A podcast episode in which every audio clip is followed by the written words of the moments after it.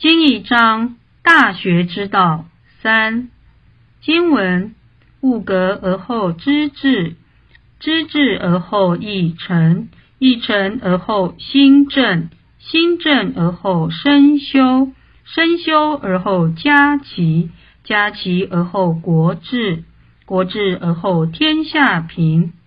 自天子以至于庶人，一是皆以修身为本。其本乱而末治者，否矣。其所厚者薄，而其所薄者厚，谓之有也。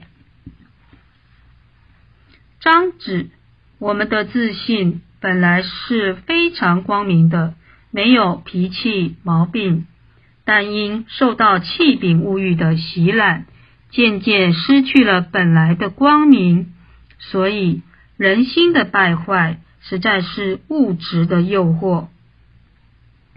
我们生下来如果没有求道，不了解自信，以为这个假我是完全的自己，会以这个肉体来接触物质，因为物的感人是无穷无尽，要探讨的八条目。是由内而外，由理性而达事功，自经为而见展开的修行历程。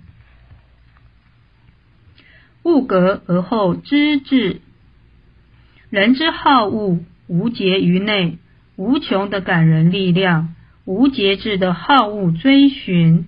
所以说，好恶无节于内，物诱于外。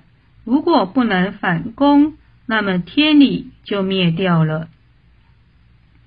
人的自信本来是非常的完美，但因为肉体的触感受制于花花绿绿的物质，物质本来就是依人类之所需而量身制造的，其诱导人类之潜力是无穷的。偏偏人好恶无节，不能自制这无穷的力量，因此。心偏意乱情迷，想杜绝自己这无法节制、追求恶的一种心态，只有一觉五格，一图无他法。五格的究竟，智人无己，神人无功，圣人无名。这个境界扫相，扫相可使私欲、自我观念全部没有了。凡一切所有相都不住于心，修到最高的境界就是无我无相。修道即是内圣，而无相是内圣之体；行道即是外王，而无助是外王之机。无助无体，是要把外相忘掉，忘掉自己是人间最快乐的。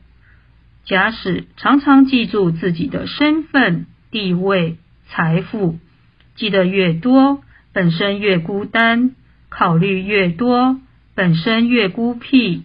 所以，能达到浑然忘我，才是人生最快乐的事。大学以明明德、亲民为宗旨，以格物致知为入手，以明明德于天下为就近。所以，物格是修道的首要功夫。佛云：“扫三心，去四相。”道云：“人人常清净，天地悉皆归。”革除物欲，即能知至，则私欲尽尽，天理流行。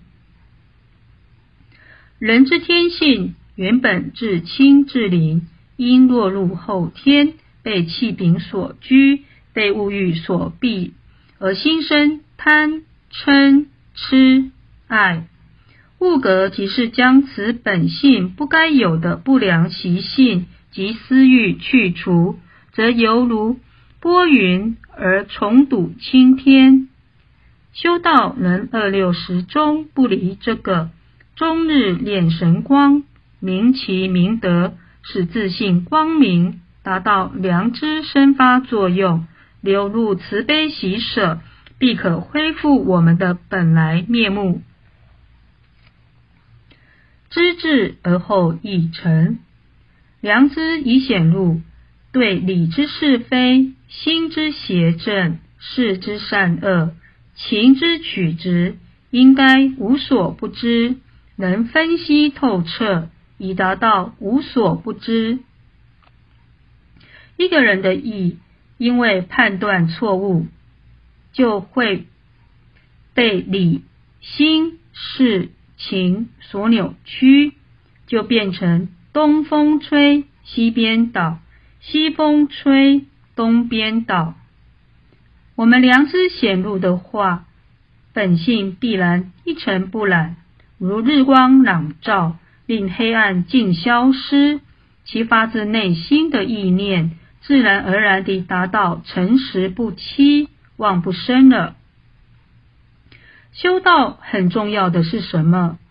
了解自己，对自己不能了解的话，也就是良知没有发露，意乱情迷，人家的几句话你就跑掉了。我们若良知发露，表示自信跟天理已经结合在一起。那是非常公正啊，合乎道啊，所以意不乱动，心静下来，性就明。很多决策单位的主管常常会交代秘书说：“今天早上我不接电话，不见客人，客人来了婉拒一下，因为有很重要的决策需要静下来。”因为静下来，不被电话干扰，不会让物来左右，不被访客来干扰。这时候心很定，良知容易发露，判断比较客观，比较正确。这是一般凡夫俗子处事的方法。但是如果修道境界很高的话，我眼界心还不乱，我耳听心还不烦，所以下圣法说我眼不见心不乱，耳不听心不烦，达到高一点，把不拿掉。我眼界心不乱，耳听心不烦，达到良知时时刻刻与我同在。那时候判断东西。知至而后意成，达到成就能感应天理，跟上帝同在，我心天心，天人合一。所以要达到这境界，真正明理。穷理即是知此，能够彻悟我的自信，就是天给我的。所以。我的自信跟天不可分，彻悟我的自信就是天赋的尽性即是行此。我要一直走，找回自信，找回天理，要让我的自信跟天理混而合一。致命即是达此，达到这样的境界，我们求了道，蒙天恩师德，让我们穷理。